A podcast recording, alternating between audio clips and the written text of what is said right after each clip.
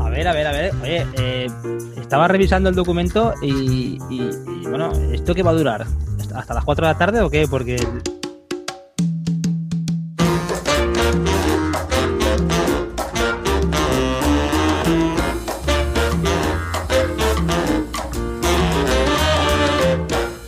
¿Tenéis Podemos planes? hacer, podemos hacer una pausa. semana de David la semana de David Vaquero ya es que vamos. que- Pero luego llega la semana de Antonio, ¿esto qué? Pues eso es lo normal, Javi, eso es lo normal. Lo normal es lo de Antonio. El libro de Tim Ferry no te lo has leído, ¿no? Lo que no he leído, pero me, me recogí de. Pasé el miércoles, aproveché que, que fui a Murcia y pasé por casa de mis padres y me recogí un par de libros y, y tengo seis libros más para leer. Pero claro, es que a mí leer, tío, es de las cosas que me supera. Ya. No. Prefiero hacer 20.000 cosas. De hecho, ya me he quitado de todas las cosas que dijimos la semana pasada, me las he quitado casi todas menos lo de leer. Ya, ya, ya. No, es que. Lo que pasa es que leer hay que leer de joven, que de mayor da sueño. ¿Sabes por Vaya, qué? yo no he podido leer en la vida. Ya. Tú fíjate que David Vaquero, el otro día empezó el Conde de Montecristo y se metió en el papel.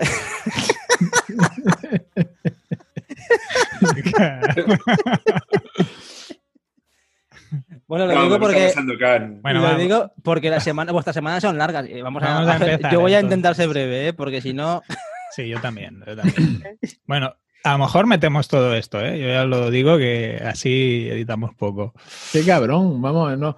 ¿Qué te cuesta? si yo cojo y. y, y em- y- Porque el valor estaba en lo que estábamos contando antes. Esto que vamos a contar ahora. Pero eh, lo, haces lo que hago yo, edita y lo re- relocal dentro del audio.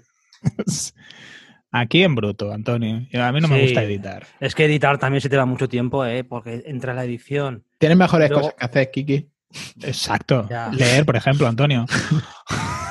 Está Hombre, sobrevalorado. eh, Estos días aún por, por el tema este, pero editar y luego también preparar el. El- el- porque vosotros redactáis el episodio, luego. Sí, las notas y todo. Yo tampoco. Ahí intento ser lo más intermedio posible, ni poner cuatro líneas ni poner 20.000, ¿no? Pero, pero luego también publica el episodio. ah, yo lo, lo subo a la web, luego lo subo a iBox porque mantengo el iBox por separado. Luego. ¿Por qué? me- ¿Por qué lo tienes así? Pues es una cosa que por motivos históricos he decidido mantener así, porque yo sé que hay gente que te da a suscribir en el iBox y las suscripciones por muchas veces son. En, el iBox la gente se suscribe, pero igual no te vuelve a escuchar en la vida, ¿sabes? O sea, hay un comportamiento muy errático dentro de iBox. No sé si vosotros lo habéis comprobado. Primero en el tema de estadísticas, que son. Yo ya he visto que son estadísticas un poco. mm, Hinchada. peregrinas, peregrinas, porque no sabes muy bien a qué tenerte. Tampoco te dicen detalles como, por ejemplo, veo que te da Spotify, que te dice Spotify, eh, tanto tiempo de reproducción media, con lo que siempre tienes una idea de, oye, pues mira, la gente me está escuchando más allá del 50% del episodio, que muchas veces también es cierto que puede modificarse eso por el tiempo que está la gente escuchando seguido. Que tampoco, ya sabéis que en estadísticas en el tema de los, de los podcasts no te puedes tampoco Fiar obsesionar, obsesionar, porque tienen que ser, tienes que hacer una media. Haces una media de las escuchas y más o menos vas ponderando por ahí.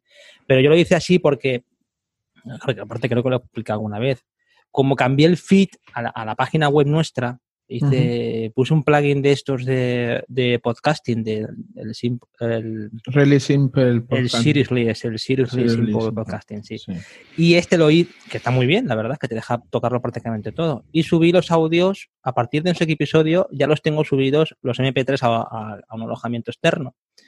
Pero como yo sabía que en el iVoox, si yo cambiaba de raíz el, el- el podcast, se me iba a romper eh, mucha gente por el camino, se me iba a caer mucha gente por el camino. Entonces lo que he hecho es, por motivos históricos, respetar el feed de iVoox, que toda la gente que tuviera el feed de iVoox en, en su podcatcher, que los hay, no toda la gente que te escucha en iVoox te escucha desde iVoox, te escucha No. también desde otros, desde otros podcatcher y similares.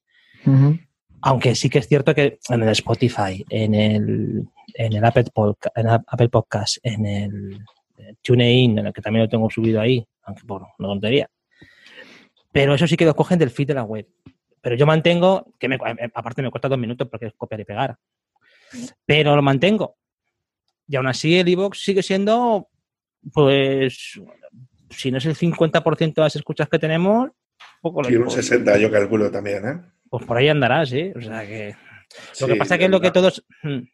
lo que todos sabemos. episodios que tenemos, unos 200, 300 de media en nuestro feed, Sí, unas 300, 400 en iVoox. sí. Ha bajado, porque claro, la incorporación de Dai Vaquero ha sido un golpe duro a pocas. O sea, es una... Jo, ya te digo.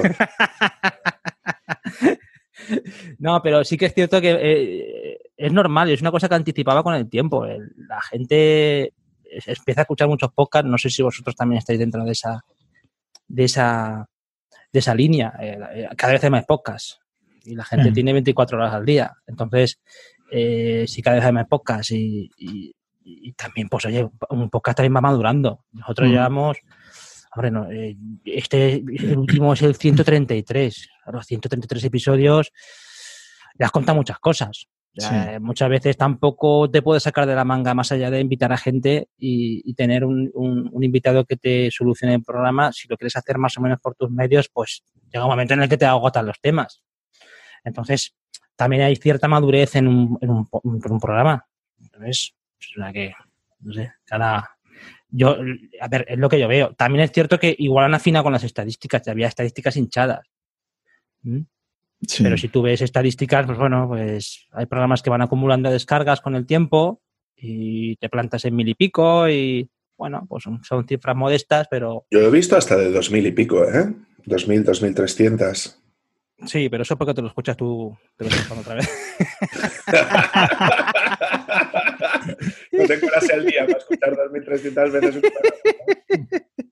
Pero por lo demás, son podcasts. A ver, nuestro programa es un programa dirigido a personas que se dedican al mundo este de la web y entonces, a ver, Es muy Luego- específico, muy nicho. Sí, claro, es muy nicho. Entonces, yo veo programas como por ejemplo el de Cristina Mitre y te das cuenta de dónde está el filón del podcasting, en, en cosas que tengan un porcentaje de, de población muy amplio. Y un boluda en 32.000.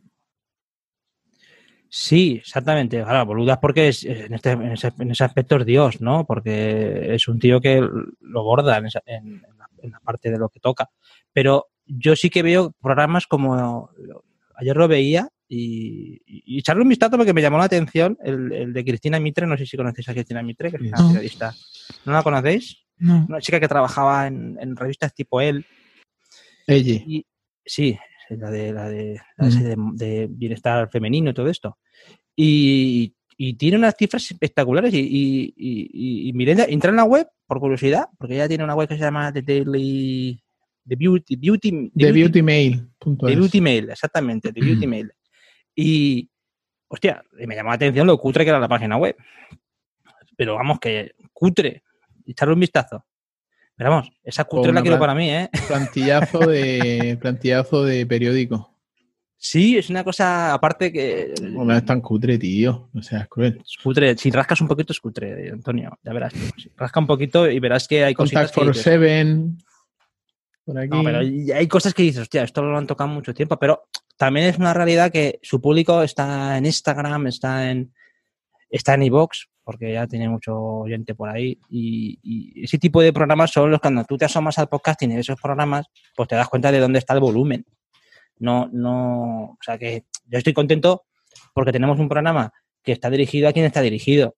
Si tuviéramos un programa que hablara de, pues eso, de, de cuestiones, pues como mucha gente tiene programas de historia o programas de, de ciencia, cosas que a todo el mundo le interesan. Bueno, a todo el mundo, entre comillas, ¿eh? A mucha gente.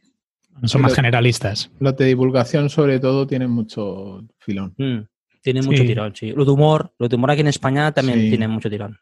Mm, Sí, el Eso- Nadie sabe nada, por ejemplo. De Claro. juntar un tema con como lo que hace la gente de Aquí no hay dragones, de Todopoderosos, Sí. que Sí, juntan a un sí. par de cómicos con eso, un, con un autor de libros y un director de cine y te marcan un programa de cine que flipas. ¿sabes? Claro. Pues Sí, pero es que te fíjate ahí que solamente con Rodrigo Cortés, que tío es un- una máquina, Y el tío es de Salamanca, entonces eh, es súper bueno entonces, o sea, no hay ninguna duda. Como David, ¿no? Sí. Que, que cuando tú juntas a esos, es como si pusieras tú en un podcast a Arturo Pérez Reverte. No fastidies. O sea, tú pones en un podcast a Arturo Pérez Reverte y de lo que, de lo que despache, ¿sabes? O sea, que hay, hay modelos en los que es normal que cuando pones a un, a un, a un peso pesado, el programa funcione. Eh, O sea, que nosotros tenemos, nosotros nos movemos en esos submundos subterráneos del, De- del podcasting para, para, para los frikis, ¿no? Puramente frikis, porque lo nuestro es de friquismo, a nuestra manera. Y luego está, pues, por ejemplo, la amiga esta de, de nuestro amigo Andros, que tiene, con unos amigos, tienen un podcast del universo de Harry Potter, que lo he comentado alguna vez.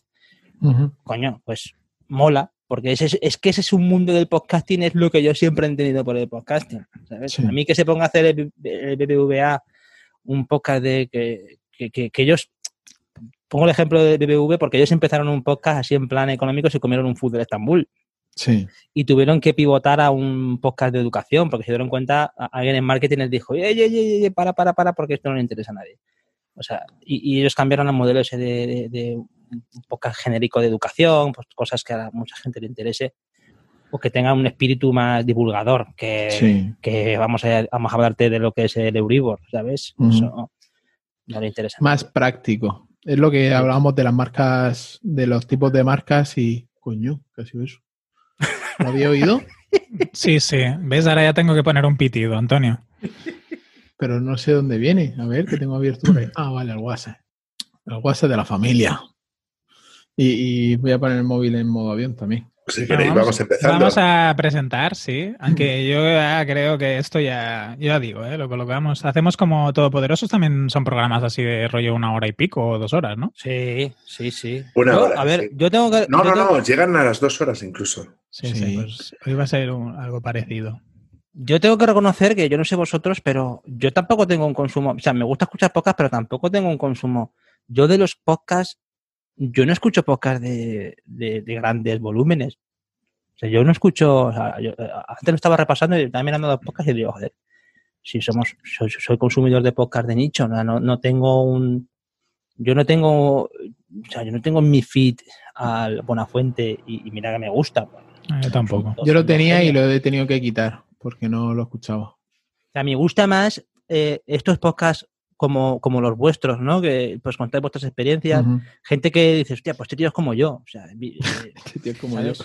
Que pringao. re- re- respira y vive. No, pero ya sabéis, ya sabéis que cuentan cosas de pues que pues te dedicas a lo mismo, pues a, a emprender, a, a- a sacar trabajo adelante, tus, tus pequeñas historias, tus descubrimientos, y, y eso es lo que a mí me atrae. Día inviten a uno a contar su película, no sé, tampoco. Yo escucho mucho podcast de, también mucha escucho radio local también, porque también soy muy de radio local. Pero tampoco yo- a mí tampoco me atraen esos programas de, de todopoderosos, porque en el fondo si lo pensamos un poquito, ese tipo de formato es un poco viejo, ¿eh? A que nadie se teme, porque yo el chaval este que lleva el de todopoderosos, el que lo presenta, y se hacía un programa con el monaguillo de noche, no me acuerdo cómo se llama ese tío, y más o menos hacía lo mismo, ¿eh? Lo que pasa es que claro, si tú coges al mona y lo pones al mona al lado, tío, ese tío te llena cualquier programa. Bueno, a lo mejor también hay gente que no los conocía, ¿no? Que Ah. los, los descubre porque el canal es diferente. Porque al final Claro. an- eh, el programa de Andreu y Berto podría estar perfectamente en, en- en la radio con un horario concreto y, Sí. y en realidad es lo que tú dices. El formato podcast está pensado un poco o, o para tipo programas, por ejemplo, Negra y Criminal, que Antonio, por ejemplo, y yo lo, lo escuchamos, Sí. es un formato más de radio, telenovela. Sí. Brutal. Sí, sí, Mm. sí. Yo, de- de- del mundo así novelado, el único que escuché fue este que, no me acuerdo cómo se llama, este que era así de un narco, uno que era un profesor que va, que lo escribió, lo narraba el Chanove y era un personaje. Y él estaba escrito por Pedro Reverte, es que. Pedro Reverte me gusta mucho el, el- el- lo- el estilo que tiene. Y, y me gustó mucho, pero no me. Ya digo que yo sí que hago podcast y tal, pero tampoco soy un consumidor ávido de, de esto del podcast, ¿eh? Como tampoco soy, no sé si lo comentaremos, ¿no? Tampoco soy muy de YouTube. O sea, yo soy un tío muy. Escucho mucha música, y porque saco al perro mucho y cuando me desplazo pues escucho escucho pocas, ¿no? Pero incluso para trabajar y todo eso me cuesta ponerme pocas porque no, no me concentro, ¿sabes? Me, absorbe mucho, ¿sabes? Prefiero alguna música música así más de tipo bandas sonoras y cosas de estas, es lo que me, relaja más. Pues si os parece, empezamos. Y aprovechando que estabas haciendo esta explicación, luego, Javier, te, presentas. Y así ya Ok, ok. Ya, veré cómo lo, cómo lo preparo y así, pero que ya, yo creo que va un poco en la línea de lo que queríamos hacer hoy también, ¿eh? de hablar un poco de temas diferentes y, bueno, y contarnos qué tal nos va en casa encerrados, los que estén encerrados, porque hay gente que también sale y así. Sí, hay mucho listo. o que le toca ir a trabajar. Yo conozco gente que tiene que ir a trabajar, que la fábrica no, no, no, ha Ahí está la estufa. De hecho, de hecho salió, no sé si, porque claro, la gente hoy en día, pues Monsanto está tocándose los huevos y tienen pocas cosas que hacer, pero aquí en, a la salida de Valencia, en la parte norte, no sé si se salió en la prensa ayer que había un atasco de coches, un atasco de coches que se hizo a las tres y media en una salida de una rotonda, porque había un control de policía y luego pues hubo un golpe, lo que sea. Y la realidad es que era gente que iba a currar. No era gente que se iba a hacer la paella el domingo a casa, a, la segunda residencia. Era gente que es una zona que vive mucha gente eh, a 15 kilómetros de Valencia, 10, 15 kilómetros de Valencia, y se hace ese tapón casi todos los viernes a esa hora. Entonces, ese día es que sigue trabajando mucha gente. Y parecía como que el, como que aquí, uy, la gente, que la gente viernes se va. O sea, también que la gente no se flipe, que, que mucha gente que sigue trabajando y que seguimos en una situación de, trabajo y espérate la semana que viene, porque yo tengo a mi hermano que se está subiendo por las paredes, porque mi hermano es autónomo y tiene dos hijas y, lo que pasa, es lo que me estaba diciendo él. Y ya, tíos, aquí habrá que comer. Y si esperamos que no sabe la situación el gobierno, vamos apañados. Que sí, que me parece muy bien que, estas cosas, lo que pasa es que esto es una pelota muy gorda y esto va a ser muy, muy jodido para mucha gente. Ahora mismo estamos en la situación de emergencia sanitaria, pero yo, yo estoy acojonado, machos. Yo no sé vosotros, pero yo estoy acojonado, ¿eh? De verdad lo digo. Pero con respecto a qué? Pues con respecto a que yo estoy viendo empresas súper solventes que están haciendo expediente de empleo y de la noche a la mañana veo mucha gente en la calle. Sí. Pero porque le están facilitando la historia. Es decir, eh, lo que se está preveyendo es que en vez de que tengan que despedir durante dos o tres meses hasta que se resuelva la situación, le facilitan que haga un ERTE para que la gente pueda cobrar el paro mientras tanto, eh, lo que es la prestación por desempleo, no el subsidio, para que luego cuando se recupere la situación se recuperen todos esos empleos. Por eso, por eso es temporal, no es un ERE normal, es un ERE temporal. Sí, pero eso es en una situación de cuántos días. Durante el tiempo que dure. el tiempo que dure. Y, además, el, tema, el tema es que no se van a recuperar luego todos esos empleos de la noche a la mañana. Es que luego el proceso va a ser muy largo. Muy lento, claro. Cuando, cuando ya podamos salir a la calle como, como pollo descabezados, eh, el rollo es que, claro, no todos nos vamos a poner a consumir a lo loco. El rollo es que, claro, hasta que todo esto se crees, otra vez. ¿Crees que los bares no se van a recuperar los primeros? ¿Es lo que me estás diciendo? Yo lo que estoy diciendo es que la crisis que nos veníamos quejando del 2008 es una, risa comparada con la que va a venir después del coronavirus. Mm. Entonces, el rollo es que no se va a recuperar del tirón, no, no se va a agilizar todo el mercado eh, tan rápido como se cree. O sea, para que tú tengas tu empresa y vas a contratar exactamente a tus mismos empleados, a lo mejor es que no te sale rentable. Mm. Y aparte, fijaros que eh, esto, que podríamos comentarlo en el programa, pero uno de los detalles que yo estoy viendo con respecto al tema de la crisis es y el problema que tiene el mundo occidental es que se cree jodidamente invencible o, yo ahora esta mañana me ha salido una noticia de Sky News, así en el móvil, ¿esto qué coño es? Sky News. Y resulta que ponía que mm, están todavía en Inglaterra pensando que el tema no le va a afectar. Hay mucha gente que hasta el día de ayer pensaba que esto era una cosa de cuatro italianos y cuatro chinos y se piensan que a ellos no le va a afectar. O sea que la, percepción que tiene el, hombre europeo norteamericano es que somos los campeones del mundo, somos los más guays.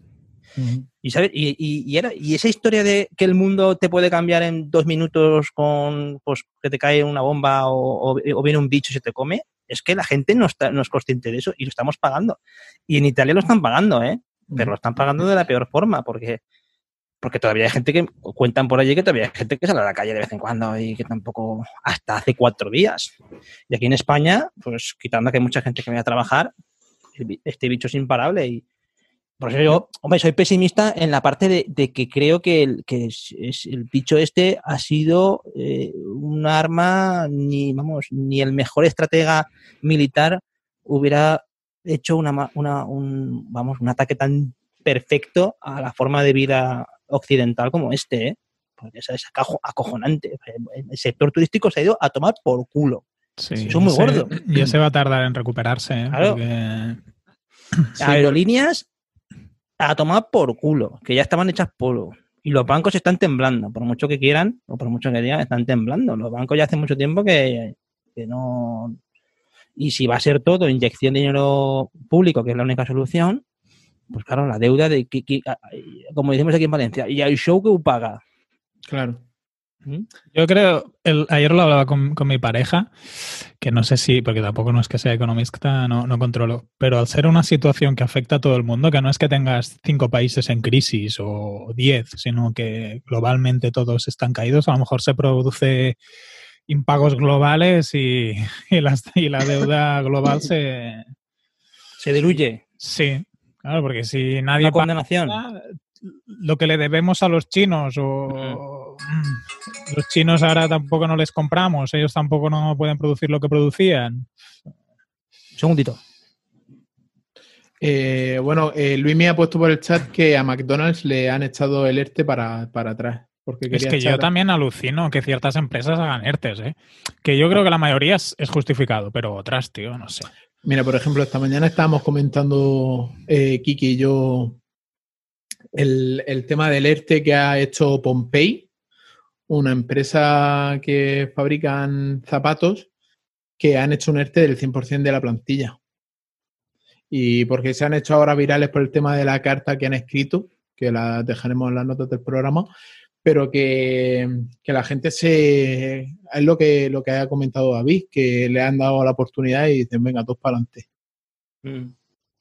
Sí, hay que hablar de todo, ¿eh? O sea que no, lo que ocurre que, joder, vamos a... Yo creo que el, los que ya tenemos una edad, había muchas cosas que... Yo, estoy viviendo cosas que no hubiera imaginado nunca. ¿Sabes? Cosas que... Estás mencionando mucho lo de que tenemos una edad. Tienes que mencionar los que tenemos una experiencia. Exacto, queda una experiencia. Eso está bien tirado. Pero yo estoy viendo cosas que, mm, no sé, yo me comí, de, ah, me comí entera la crisis, de, la crisis de 2008, pero enterita, que se fue a tomar por culo la empresa, pero de la noche a la mañana, y, tu forma de vida, pues piensas, eh, tío, es que, de verdad lo digo, que es muy triste todo esto, que, que una, una cosa tan revolucionaria como esta, que nos toque vivir a nosotros, joder, te podría tocar otro, ¿no? Lo que pasa es que eso no se escoge. Ya, ya. Bienvenidos a la globalización, ¿sabes? Sí, la verdad es que sí. Que, es una de las cosas que, lógicamente nos afecta a todos. Cada vez que pasa algo que dices, es que está pasando en China, aunque fuera local de China, es que las empresas afectadas en la parte occidental, como si dijéramos, son muchísimas.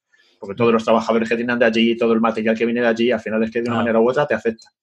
Pues, pues eso nos toca jodernos por haber todo externalizado a, esos países que bueno, que tienen derecho a fabricar, y, pero que no se puede tampoco. Es una cosa que el otro día leía que le pasa también a los americanos, que dependían exclusivamente de la India y de China para todo el material de pues, mascarillas y todo eso, que tenían una dependencia del 100%. O sea, dejaban de fabricar en un tal sitio y los americanos se quedaban sin una puta mascarilla. Igual que la, la, parte de la tecnología, las PCB, todas se hacen en China. Entonces, si la fibra de vidrio viene de allí, porque claro, es un, es un producto muy contaminante de fabricar y todo el mundo decía, va, que se lo coman los chinos. Claro. Pues ahora, ¿quién, fabrica? Mm. Que por cierto, el otro día comentabas, eh, creo que fue en el último programa, Antonio, el documental ese del Netflix de los chinos que hacen una factoría. Eh, sí. American Factory se llama. sí, sí, sí. Y yo me quedé alucinado, tío, con ese, con ese. Ah, pues no me lo cuentes que todavía no lo he visto. Me quedé alucinado ya. Hay yo también lo tengo en la lista. pero, No, pero es tremendo porque coges la. Cuando vayan los americanos que van allí a, China, eso lo ves tú. La cara de gilipollas que se les queda viendo cómo trabajan los chinos. Primero lo rápido que van. Y luego el poco cuidado que tienen a nivel laboral, de seguridad laboral y todo eso, se la trae al pairo. Y cuando le dice que trabaja ocho horas, se le queda el chino mirando como diciendo, ¿ocho horas? ¿Media jornada? O sea, como, como o sea, es una cosa tremenda. Yo, tengo un, un, amigo que trabaja en una empresa americana y su jefe es indio, eh, vive, es, es, indio, pero vive en Estados Unidos y tal. Y tienen equipos en remoto en diferentes países y uno de los países es Suecia, ¿no? Entonces los suecos tienen a saco de vacaciones cuando tienen que pillar la baja de maternidad, es larguísima y tal. Y, mi, colega me dice, hostia, no veas cómo, cómo se indigna el, el jefe. Claro. Dice, pero ¿esto qué es? Que, que solo me trabaja en seis horas. Él dice, se llama socialdemocracia, Enrique. Sí, claro, pero el indio, que no sé cuántas horas deben estar acostumbrados a trabajar, dice, pero ¿qué eso qué es? Si, si, eso es seis horas es como hacer un primer media horita, un turno. Por eso yo con este tema de, eh, creo que fue antes, un poquito antes de, que empezara el ambiente fallero, paso al perro por aquí abajo y me veo en el chino de la esquina, me, veo cerrada vaca por vacaciones del 5 al 22 de marzo, en plena falla. Y ahí es cuando dije, hostia, nos viene una muy gorda. O sea, que un chino diga que se va de vacaciones 15 días, bueno, más de 15 días, en plenas fallas, un bareto de chino. ¿Sabes por qué era? Eso es porque hubo, bueno, ya sabes que allí en Valencia tenéis unos problemas interesantes con la extrema derecha. Eh, ¿Ah, eso es porque, claro, porque era un virus chino. Entonces, creían que cualquier chino, independientemente de si lleva 20 años en Valencia, les podía contagiar el virus chino, porque son chinos y como todo el mundo sabe, los chinos entre sí tienen una conexión cuántica, ¿sabes? Contagian. Transmitiendo los virus, ¿sabes? A miles de kilómetros de distancia. Entonces, cerraron por eso por la xenofobia que, tenía la gente contra los chinos porque no querían entrar a las tiendas de los chinos. Y así, por eso cerraron. O sea, eso fue lo que dijo el colectivo. Pues yo creo que cerraron. Hombre, a ver, sí que había y sí que hay un peligro de que la gente se, somos que les acuse a ellos de. Pero bueno. Fue lo que dijeron, ¿eh, Javi? Conociendo, chino, conociendo los chinos, los chinos pues se ponen armadura y se va a trabajar, ¿eh? Porque... Aquí en, aquí en mi pueblo los, chinos, los multiprecios, hicieron cabinas como las de los bancos para protegerse ellos. O sea, en plan una mampara de, de metacrilato como, como en los bancos. Y yo me aluciné, digo, hostia, esto se lo han montado y un par de horas después se pasó la policía local y les cerró el chiringuito. Por eso fue el sábado pasado. Pero, pero que sí que aquí lo, o sea, no sé lo que dice David, pero sí que es verdad que los que primero se han puesto manos a la obra en medidas de tal han sido ellos mismos. Han sido ellos mismos, porque sabían lo que venía. De hecho, los botes de 50 mililitros de, gel hidroalcohólico eh, a cuatro pavos. Estoy hablando de hace dos semanas. Mm. Son chinos, pero son capitalistas ricos. Sí, sí, sí, sí, desde luego. A ver, que Luismi dice que tiene que ir como porque la hija le reclama, como es natural. Claro, claro. Con lo que. Vamos a empezar a grabar, señores, que si no es. yo, voy a hacer, yo voy a hacer la introducción por mi cuenta. O sea que si quieres, Javier, te puedes presentar y, y explícanos qué tal tu semana. ¿Así tal cual? Sí, sí, porque haré, haré una intro previa y pondré en contexto, porque yo creo que hemos hablado de cosas interesantes y. Muy bien, que pues ya? Sí, porque hemos hablado de podcast, hemos hablado del contexto. Yo creo que, que, lo podemos hacer así. ¿Te parece bien, Antonio? Si yo aquí no tengo voz ni voto. Muy bien, pues venga.